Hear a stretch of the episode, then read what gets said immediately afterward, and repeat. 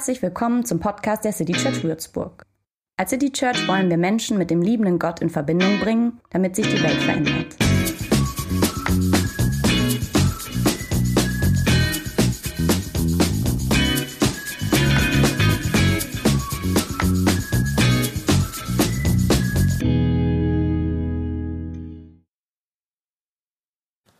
Der Fahrradverleiher auf ähm, einer Nordseeinsel meinte, bei diesem Wind, der heute herrsche, ähm, Fahrräder ohne E-Motor auszuleihen, sei eine mittelgute Idee. Ähm, er meinte, mindestens einer der Wege, wir wussten schon, es wird der Rückweg sein, äh, würde die Hölle, so hat er sich ausgedrückt. Ähm, wir waren vier Pastoren und wir fanden Hölle irgendwie passend und haben natürlich diese ganz normalen, ähm, was waren das, so Hollandräder, so Dreigangschaltung ähm, ausgeliehen und äh, dachten, das wird eine lustige Sache, vor allen Dingen, wenn wir dann zurückkommen. Und ähm, hin ging es wie der Wind, weil mit dem Wind etwa zehn Kilometer bis ans Ostende dieser Insel. Wir witzelten den ganzen Weg äh, über, auf den Hinweg über, wie das jetzt sein würde, wenn wir dann umdrehen und mit einem Schlag merken, was uns da entgegenkommt. Und ähm, die ersten 500 Meter zurück waren dann auch tatsächlich überraschend hart, sehr hart. Also machten wir nach den 500 Metern äh, erstmal Pause in so einer Strandkneipe äh, und tranken ein Bier. Äh, kam jetzt auch nicht mehr drauf an, dachten wir lass uns den Moment noch genießen. So, und dann ging das los, zurück. Und vielleicht kennt ihr den belgischen Kreisel. Also ich kannte dieses Wort nicht. Äh, belgischer Zirkel wird manchmal auch gesagt, aber das Prinzip kennt ihr auf jeden Fall. Sieht man immer im Fernsehen, Tour de France und so. Ähm, es geht dabei um Windschatten. Also einer voraus, drei Minuten sagen wir mal, und dann lässt er sich so zurückfallen und ist wieder hinten und dann ist der Nächste, der vorne drei Minuten so strampelt. Ähm, immer abwechselnd. So. Und wir waren schnell. Wir waren zum Schluss verschwitzt, aber wir waren schnell und es war eine Gaudi. Und ihr könnt mal diesem Video zuschauen. Da sieht man uns fahren. Ich als Hinterster bin jetzt nicht im Windschatten, denn sonst hätte ich nicht filmen können. Ähm, das sind seines Zeichens Arne Buschmann, Sebastian Rink und Tom Herter, Pastoren im Bund FEG. Hier sieht es übrigens überhaupt nicht so schnell aus, aber ähm, es ist ein gutes, es war ein gutes Gefühl, da dazuzugehören, zu diesem belgischen Kreisel. Ähm, es ist sogar, Sarah hat das vorhin angedeutet, ein tiefes Grundbedürfnis, irgendwo zu einer Gruppe von Menschen dazuzugehören. Es gibt in uns schon diesen Wunsch, besonders zu sein, herauszuragen, irgendwie durch irgendwas Positives aufzufallen und alle schauen zu dir hin, sich abzuheben, den gibt es mehr oder weniger in Menschen auch. Aber noch menschlicher ist der Wunsch, wie die anderen zu sein, in der Gruppe akzeptiert zu sein, ein Platz im Windschatten von Menschen zu haben, ähm, die dich akzeptieren, die dich brauchen, so wie du sie brauchst. Äh, diese kleine Fahrradsache auf Langeoog, ach so, ich wollte das Wort noch hinschreiben, dazu darum geht es heute, dazugehören. Diese kleine Fahrradgeschichte auf Langeoog, dieser Nordseeinsel, war letzte Woche. Und dort ist einmal im Jahr die sogenannte hauptamtlichen Tagung von Pastoren und Pastorinnen, ähm, die sich auf dieser Insel da ähm, zu einer Tagung treffen das sind ziemlich viele, weiß ich nicht, 200, 300 Leute waren das jetzt schon. Und ähm, wenn wir da sind, wackelt die Insel, sag ich mal. Also ähm, abends die Wirtin in Dwars Sloppers Bar, dort geht ein Teil dann der Leute immer hin. Ähm, wir waren tatsächlich, also ich mit äh, zwei von denen da, waren die ersten und wir saßen da drin und sie guckte uns an und sagte, und zwar irgendwie mit so einem seltsamen Gesichtsausdruck, Ihr seid wieder da, oder? So. Ihr seid wieder da. Ja, wir waren wieder da. So. Ähm, dieses Wir, Dieses Wir, die wir wieder da sind, ist tatsächlich einer der Hauptgründe, warum ich gern dorthin fahre. Und das gilt für Lisa, meine Kollegin, genauso. Ähm, man fühlt das Wir der Kollegen ähm, und Kolleginnen. Man, man, man fühlt sowas wie Identität. Das ist der große Haufen hier, zu dem ich gehöre. Das sind wir, obwohl ich die längst nicht alle kenne.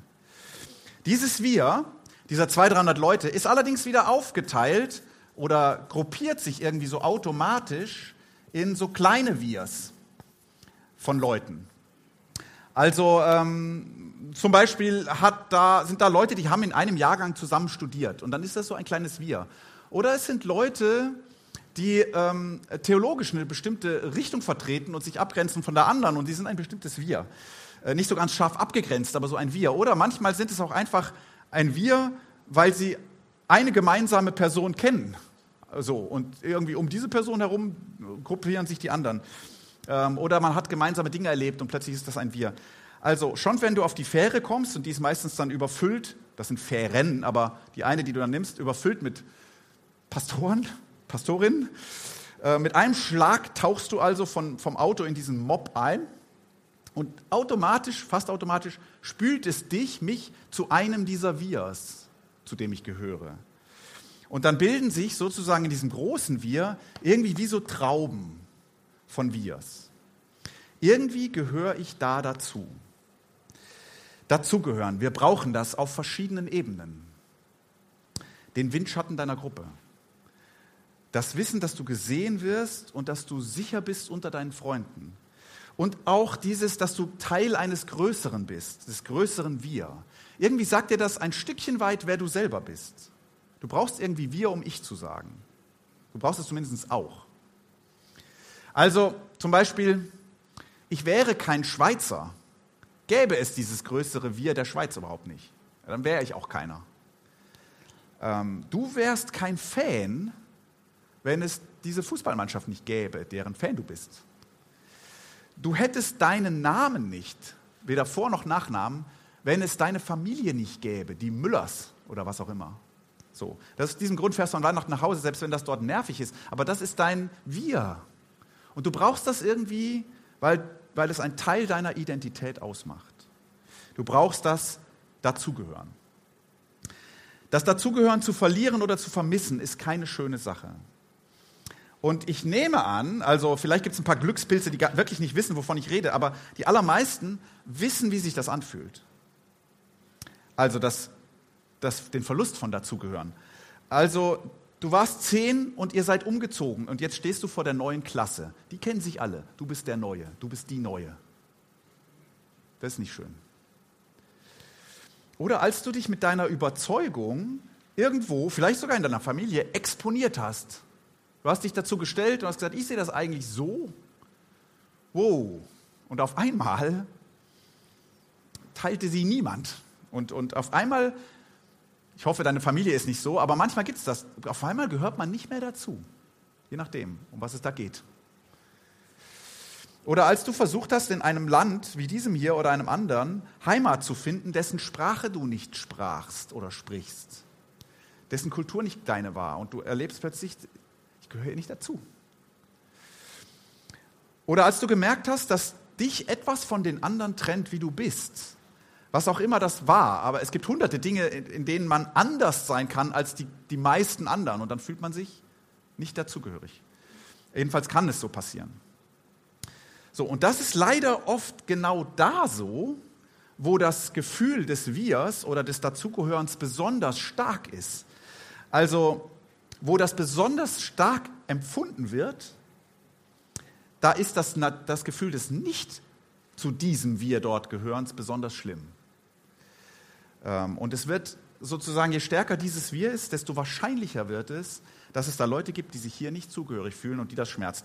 Ich, hab, ich, ich weiß es nicht, aber ich dachte, könnte möglicherweise sein, dass einzelne Kolleg, Kollegen oder Kolleginnen am ähm, Freitagmorgen auf der Fähre saßen und von, von Langeoog wegfuhren und dachten, ich gehöre da irgendwie nicht dazu. Und jetzt frage ich mal ganz rhetorisch, du musst die Frage nicht beantworten, aber du kannst mal für dich kurz nachdenken, innerlich eine Antwort versuchen. Fühlst du dich zugehörig in deiner Kirche? Ich rede nicht nur über die Kirche heute, aber natürlich bildet das irgendwie schon auch einen Gedanken, den ich mitdenke. Auch diese Gemeinde, diese Kirche. Fühlst du dich hier dazugehörig?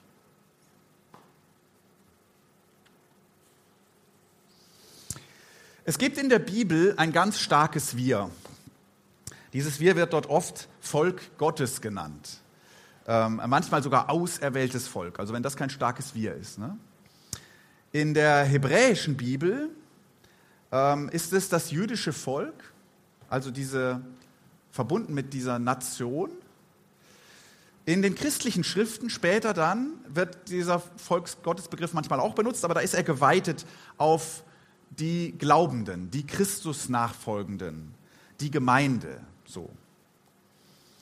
Und es fällt auf, dass obwohl es so ein starkes Wir gibt, ähm, und diese Wirs, diese beiden, die ich jetzt beschrieben habe, sind natürlich nicht ganz deckungsgleich, aber obwohl es in den alten Schriften und den jüngeren so ein starkes Wir gibt, dass sich, dass durch die ganze Bibel das Dazugehören thematisiert wird. Und auch thematisiert wird die Gefahr, dass ein starkes Wir die Tendenz hat, das Dazugehören schwer zu machen, andere auszuschließen. Fast automatisch passiert das. So ist der Mensch nämlich leider auch.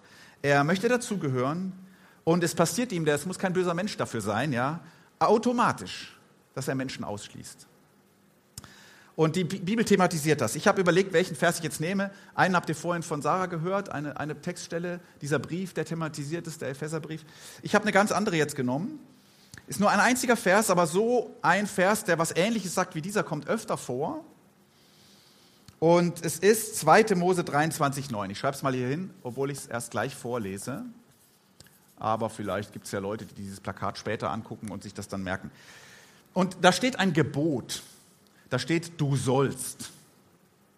So fängt es an, oder, nee, es fängt nicht genauso an, aber das steckt da drin. Es ist ein Gebot in der Reihe von anderen Geboten. Und ähm, es ist eine Forderung an eine Gruppe von Menschen, die eine starke gemeinsame Identität haben.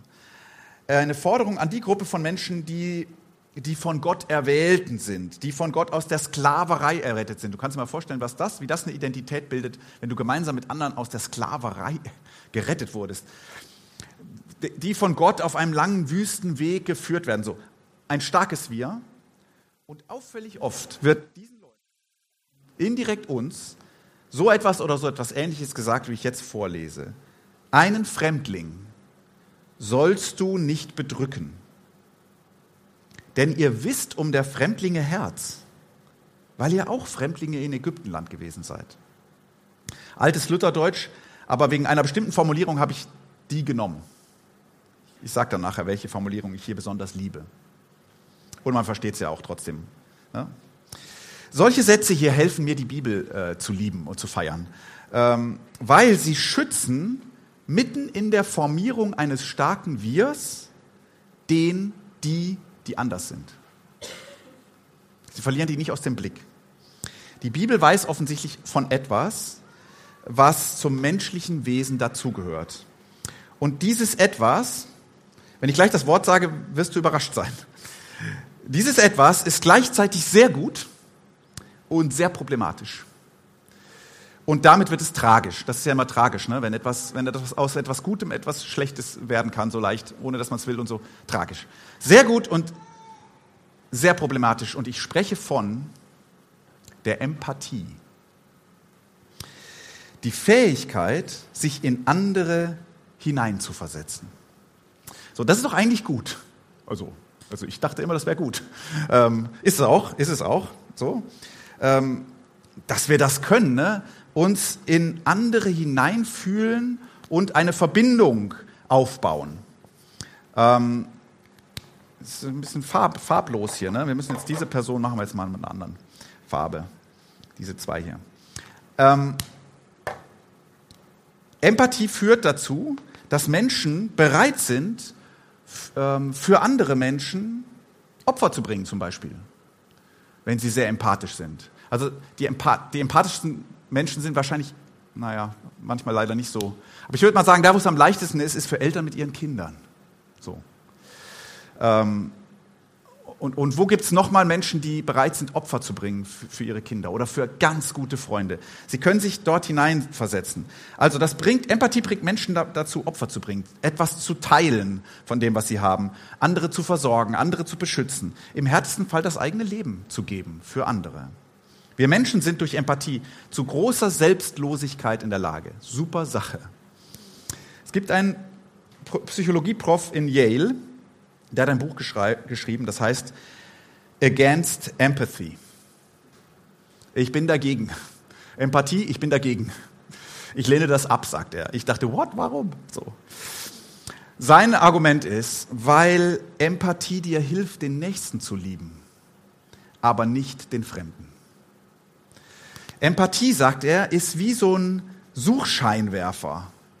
Ähm, der richtet sich auf wenige Menschen ähm, die dir nah sind oder die dir nahe kommen, zu denen du eine Verbindung durch Empathie aufbaust und dann auch hast. Und das ist auch was Gutes.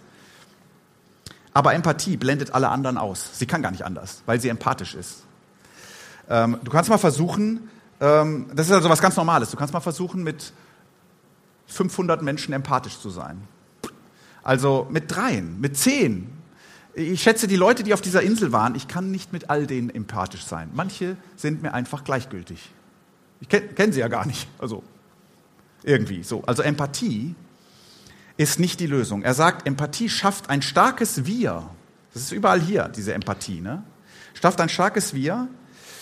Ähm, es schafft tiefe Liebe, Opferbereitschaft, aber eben auch dieses große Nebulöse, ich sage jetzt mal, die anderen. Wir und die anderen. Ähm, Im schlimmsten Fall kann große Empathie nicht nur zu großer Liebe, sondern auch zu großem Hass führen. Zumindest zur Bereitschaft für die eigenen gegen die anderen zu kämpfen. Man hat versucht herauszufinden, was eigentlich Soldaten im Krieg motiviert, zu kämpfen, Dinge zu tun, die sie eigentlich nicht wollen. Klar, sie müssen, ja, aber mal abgesehen davon, Meistens ist die Motivation eine sehr, sehr gute. Sie tun das für ihre Kameraden oder für ihre Familie. Für die, die sie lieben, kämpfen sie. Das ist tragisch. Denn dass Empathie mit denen, die dazugehören, zweifellos etwas total Gutes ist, ist klar. Es ist etwas Großartiges, Empathie, aber sie reicht nicht, um den Fremden das Dazugehören zu ermöglichen. Im Gegenteil, oft schafft Empathie starke Verbundenheit nach innen und harte Ausgrenzung nach außen. Denn auch das ist uns Menschen in die Wiege gelegt. Wir, ganz automatisch, wir misstrauen dem Unbekannten. Wir haben eine Abneigung gegen das Unbekannte. Also es hat natürlich manchmal auch was Spannendes, ne, solange wir das nicht kontrollieren können. Aber erstmal, man hat ähm, Kinder im Kindergarten, das war irgendwo in Texas, für drei Wochen einfach den einen, ganz random, egal wem, blaue T-Shirts und den anderen rote T-Shirts angezogen. Er hat gesagt, lass, sonst war auch nichts. Einfach mal die einen blaue T-Shirts, die anderen rote T-Shirts, gucken wir mal, was passiert. Nach drei Wochen wollten die Kinder lieber mit den Kindern in ihrer Farbe spielen und fanden die Spielzeuge, die die roten Kinder gut fanden, die, die Spielzeuge fanden auch die anderen roten Kinder gut. Vor allem, wenn die Erwachsenen noch das Rot und Blau betont haben, wenn sie gesagt haben, guten Morgen, liebe Rote und liebe Blaue, Sie mussten nicht sagen, die Blauen sind übrigens doof, sondern und automatisch entsteht so etwas, weil der Mensch mag die, die sie genauso sind. Da tendiert er hin. Man hat Versuche mit noch jüngeren Kindern gemacht. Da stand Babys. Ich weiß jetzt ehrlich gesagt nicht, war im, Englisch, im Englischen, ob mit Babys wirklich das gemeint ist, was ich Babys nenne. Ich sage jetzt mal sehr kleine Kinder, die glaube ich noch nicht sprechen. Also jünger als Kindergartenkinder. Die durften zwischen zwei Frühstücksflocken wählen, irgendwie. Ich kenne die Sorten jetzt nicht, äh, welche sie lieber mochten. Ja? Und dann sollten sie zwischen zwei Puppen auswählen, welche sie da lieber mochten. Aber die eine Puppe, ich weiß nicht, wie man das gemacht hat, mochte die gleichen Frühstücksflocken wie das Kind und die andere mochte genau die anderen. Und die Kinder wählten sehr oft die Puppe, die die gleichen Frühstücksflocken mag wie ich. Bitter ist, auch dann, wenn diese Puppe ähm, auffällige charakterliche Schwächen zeigte. Also wenn das eine gemeine Puppe war, so wie auch immer man das. Also man die Kinder wählten lieber die, die die gleichen Geschmack hat, als die, die mit dem besseren Charakter. Das ist hart. Wir Menschen lieben Zugehörigkeit, Verbundenheit mit denen, die so sind wie wir. Und die Empathie boostert dieses, den Zusammenhalt äh, mit diesen Leuten zu einem guten Wir-Gefühl. Das ist auch was Schönes. Aber zusammen mit unserer Abneigung gegen das Unbekannte, das Fremde, das was anders ist, wird manchmal etwas Hässliches daraus. Also, so bitter das ist, leider hat die Empathie manchmal die Tendenz zur Fremdenfeindlichkeit. Die Tendenz. Wäre es nicht so, müsste so ein Satz nicht in der Bibel stehen und der steht nicht nur einmal da. Ich habe das Wort Fremdling kommt 126 Mal in den alten jüdischen Schriften vor. Ich weiß nicht, ob immer in dem Zusammenhang, aber wird thematisiert. Ein Fremdling sollst du nicht bedrücken. Denkt man, ja, natürlich nicht. Ja, sollst du nicht machen. Lass es bitte sein.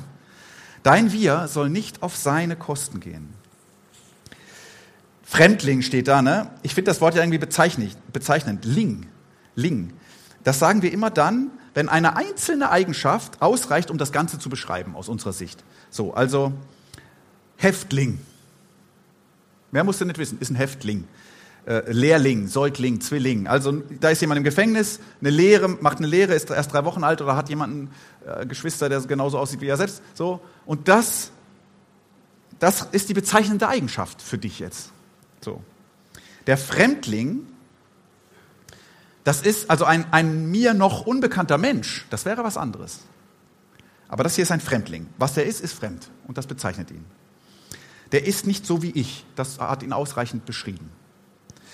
Und jetzt eröffnet dieser Vers aber eine Tür. Und ich denke das jetzt nicht nur im Blick auf Menschen anderer Nationalität, die bei uns leben. Also ausländische Menschen. So. Es eröffnet eine Tür zu allen, die uns irgendwie fremd sind oder die wir einfach nur übersehen eine Möglichkeit, einen Ausweg aus dieser Tragik von Wir-Gefühl und fast automatischer Grenze, die dann entsteht zu den anderen. Und dieser, dieser Schlüssel heißt, denn, und deswegen habe ich den Luthertext genommen, denn ihr wisst um der Fremdlinge Herz. Ihr wisst um der Fremdlinge Herz. Wie könnte man das jetzt zeichnen? Also irgendwie hier. Hier wird was gewusst.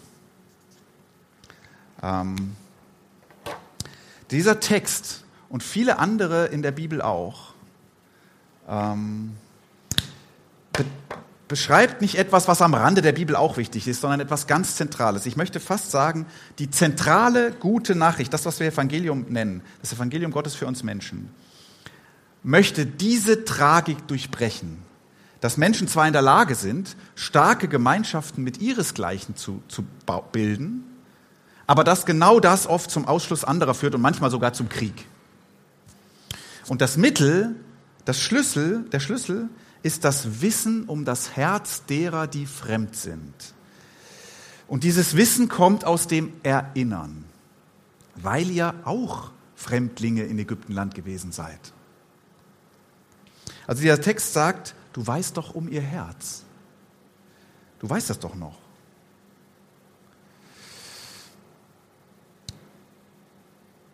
Du weißt doch noch, wie, wie ein Herz pocht, wenn es irgendwo neu ist und, und, und, und in einer Gruppe niemanden kennt und es scheint auch keinen zu stören, dass man dich nicht kennt und du denkst, hoffentlich spricht mich einer an oder hoffentlich spricht mich keiner an und du weißt doch noch, wie das Herz dann pocht. Du weißt doch noch, wie einsam ein Herz ist, dass die Sprache der anderen nicht versteht und sich nicht verständigen kann. Du weißt doch noch, wie allein man dann ist. Du weißt doch noch, wie ein Herz zittert, wenn die anderen voll gut zusammenhalten und sich sehr vertraut sind, aber dir gegenüber, hm. du weißt doch noch, wie klein ein Herz wird, wenn man dich einfach übersieht. Wenn es auch egal ist, ob du da bist oder nicht. Ihr wisst doch um das Herz. So, und das ist nicht Empathie, das ist Mitgefühl. Ähm, ich weiß nicht, in der Sozialpsychologie wird anscheinend tatsächlich dazwischen unterschieden. Ich hätte das bis gestern nicht getan und hätte gedacht, ja, das ist doch Empathie. Da wird irgendwie unterschieden und das ist auch ein bisschen logisch. Der Gedanke ist, hineinfühlen kannst du dich in den anderen vielleicht nicht, denn er ist wirklich fremd. Er ist wirklich ganz anders als du. Du kannst dich nicht in eine Verbundenheit mit ihm reinfühlen, aber mitfühlen, das kannst du. Mitfühlen kannst du. Und da liegt der Schlüssel. Du kennst das Gefühl des Nicht-Dazugehörens auch, auch wenn du ganz anders bist als der oder die. Du hast es selbst schon gefühlt. Also der Schlüssel für eine starke Wir-Gemeinschaft, die offen ist für alle, die liegt offensichtlich nicht in der Empathie. Das gelingt nur mit denen, mit denen uns irgendwas verbindet. Und das ist auch gut. Aber der Schlüssel liegt im Mitgefühl mit denen, die wirklich anders sind. Und dieses Mitgefühl kommt aus dem Erinnern. Und dann, denn das meint dieser Vers ähm, in seinem Kontext, äh, dann handle auch wirklich anders. Also bleib nicht dabei stehen. Dann handle jetzt auch wirklich anders. Wenn du weißt, wie es ist, der Neue in der Gruppe zu sein, dann handle so, wie du gewünscht hättest, dass man gehandelt hätte, als du die Neue in der Gruppe warst. Und wenn du weißt, wie es ist, nicht gefragt zu werden, ob du mitkommen willst oder mitspielen willst oder mitreden willst oder mitmachen willst, dann handle jetzt so, wie du es dir gewünscht hättest, als du mitspielen wolltest oder mitmachen oder mitreden oder dabei sein und mitkommen. Wenn du weißt, wie es ist, anders zu sein als die anderen und du hast darunter gelitten, dann begreif das mal als eine Chance. Du kannst denen, die auch anders sind, auch ganz anders als du, eine Tür öffnen, weil du weißt, wie das ist. Tu, was du dir gewünscht hättest damals. Von denen, die nicht wussten, wie sie dir begegnen sollen, weil du so anders bist. Ich habe gedacht, der Schlüssel zur Überwindung dieser Tragik von Dazugehören und Ausgrenzen liegt dann ja letztlich eigentlich im Zugang zum eigenen Herzen und dem, was ich erlebt habe und wie ich mich gefühlt habe. Das drängen wir ja manchmal auch ein bisschen weg. Denn so ein Herz hat der Fremde auch. Und wie gesagt, das ist kein Randthema für die Bibel, sondern das ist das große Thema der Bibel. Ich will zum Schluss noch darauf hinweisen oder das noch mit reinnehmen. Gott selbst geht so mit seinen Menschen um, wie er es hier von dieser starken Wir-Gemeinschaft fordert. Die große Geschichte Gottes mit uns Menschen ist nicht nur eine, in denen er von uns fordert, dass wir denen, die anders sind, das Dazugehören ermöglichen. Die große Geschichte Gottes ist eine, in den Gott, in der Gott den ihm fremd gewordenen Menschen das Dazugehören ermöglicht, und zwar indem er erlebt, dass er selbst ein Fremder unter ihnen ist. Johannes 1 kann man lesen, er, also Gott in Jesus Christus, war in der Welt, in dieser hier, aber die Welt die durch ihn geschaffen war. Seine Verwandten, kann man sagen. Er kannte ihn nicht. Er kam zu seinem Volk, aber sein Volk wollte nichts von ihm wissen. Fremdling. Gott erlebt in Jesus Christus das Fremdlingsein, das nicht dazugehören, das abgelehnt werden, bis hin zur Tötung. Vielleicht tut dir gerade das Nicht-Dazugehören in irgendeinem Bereich deines Lebens tatsächlich persönlich weh. Da gab es da gab's vielleicht einen Bruch mit deiner Familie, gab es nicht so selten während Corona. Oder du hast Freunde verloren, äh, so. Oder du fühlst dich fremd in deinem Land oder in dieser Stadt oder in, auf deiner Arbeitsstelle. Oder es täte mir sehr leid, wenn es so wäre, aber ich weiß, dass es auch das immer wieder gibt in deiner Kirche. So, in dieser hier.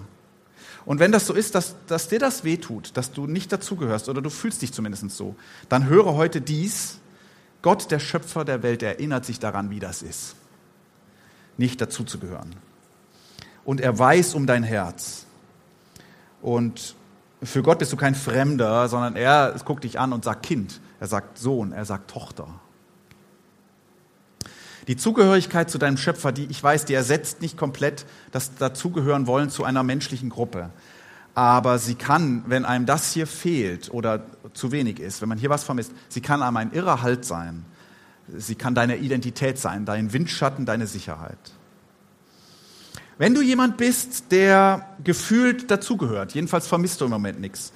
Du gehörst nicht überall dazu, aber es gibt so ein paar Gruppen, da fühlst du dich wohl, du fühlst dich im Moment nicht einsam.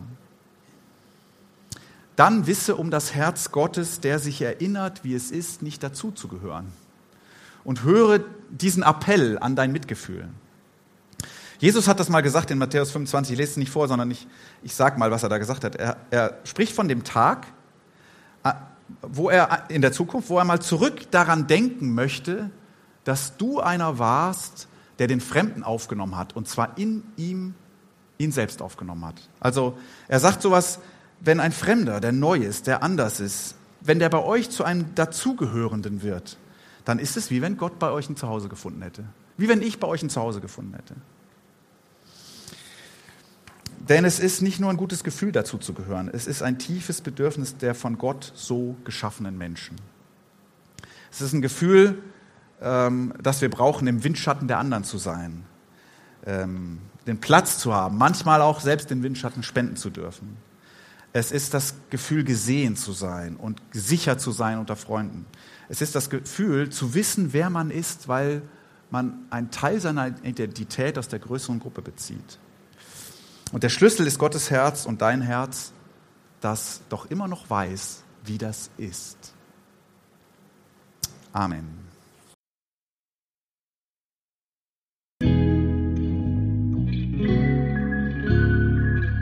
Infos zu dem, wer wir sind und was wir machen, kannst du unter citychurch.de nachlesen. Wenn du uns unterstützen willst, und wir brauchen Unterstützung, findest du Informationen dazu in den Show Notes oder unter citychurch.de-spenden. Vielen Dank und bis zum nächsten Mal.